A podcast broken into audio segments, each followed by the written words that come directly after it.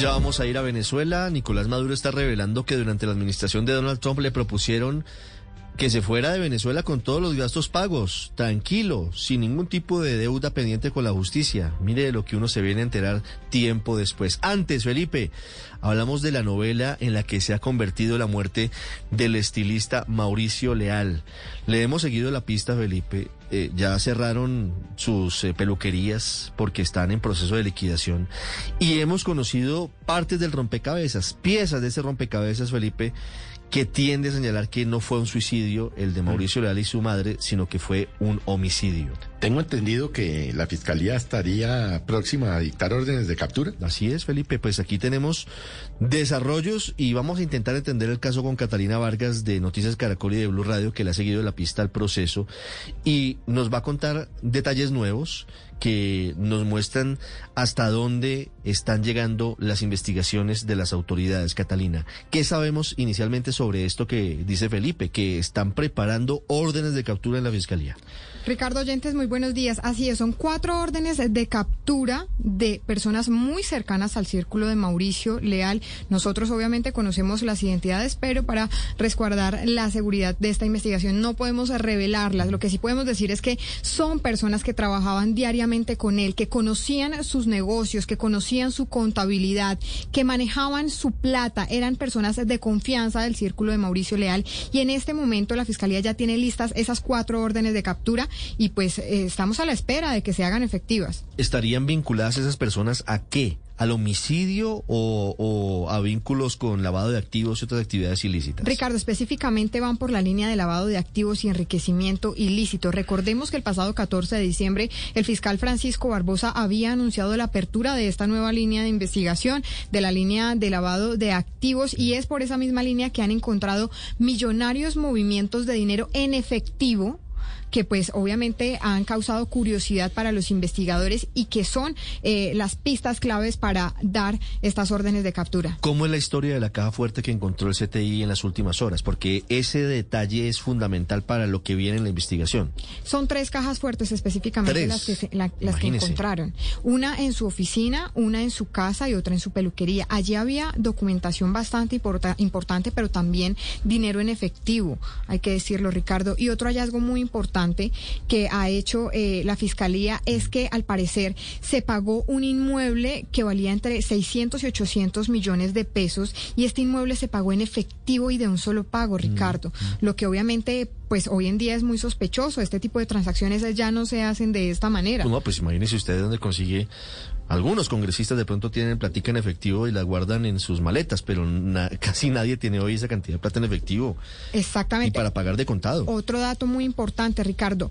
Mauricio Leal tenía tres cuentas bancarias. En cada cuenta, en una de esas cuentas se encontraron aproximadamente solo 60 millones de pesos. Una cifra pues bastante eh, reducida a Baja lo que, frente a lo que tenía y lo que significaba su emporio. Pero imagínese que en el tema de las transacciones encontraban, por ejemplo, que el flujo de caja de la peluquería podían consignar cada tres días esos ingresos que podían sumar unos 90 millones de pesos cada tercer día, pero de la nada aparecían consignaciones de 200 millones de pesos, consignaciones que eran inmediatamente transferidas a otras cuentas eh, y que se iban así. Me quedan dudas, Catalina, sobre la investigación por lavado de activos. Todo esto surge luego de la muerte de Mauricio Leal o la fiscalía ya venía siguiendo la pista? No, esto surge y cobra más fuerza después de la muerte de Mauricio Leal, eh, Ricardo, porque recordemos que la fiscalía empieza a hacer un rastreo completo de las cuentas bancarias, de los libros de contabilidad encontrados en la peluquería, de todo el tema financiero que manejaba el reconocido estilista. Sí, y sobre el homicidio o suicidio, digamos, aquí no hay todavía la última palabra, pero todas las pistas apuntan a que habría sido un homicidio de Mauricio Leal y de su madre. ¿Qué saben las autoridades hasta ahora? Ricardo, lo, o sea, la hipótesis más fuerte es que es un homicidio. Exactamente. Se trata de un homicidio. Lo ha dicho las necropsias. Las necropsias, pues, eh, tienen datos bastante reveladores. Varias eh, lesiones en los brazos de Mauricio Leal. Eh, los expertos forenses han dicho que una muerte así por suicidio, pues, no es muy común.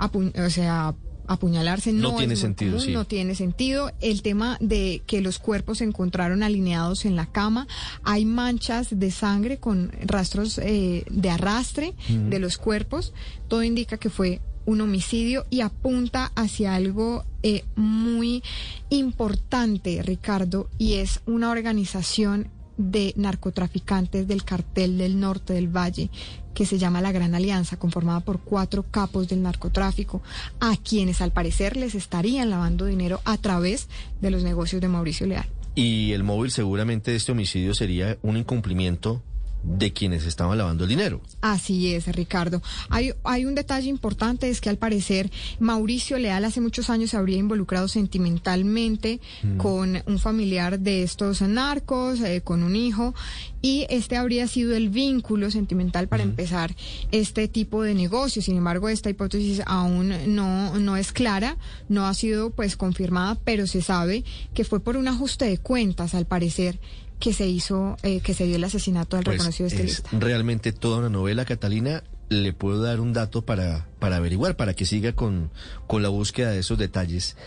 Y es saber la diferencia del momento de la muerte de las dos personas, de Mauricio Leal y de su madre, porque allí puede haber pistas adicionales sobre lo que pasó exactamente. Un dato de cierre, Ricardo, y es que las autoridades ya tienen claro que habría sido una persona de confianza, porque las puertas y la seguridad del condominio no fue violentada. Sí, quedan dudas sobre cómo puede entrar una persona a un condominio sin ningún tipo de control. Es decir, sí implicaría que era alguien que entraba habitualmente al sitio. Exactamente, Ricardo.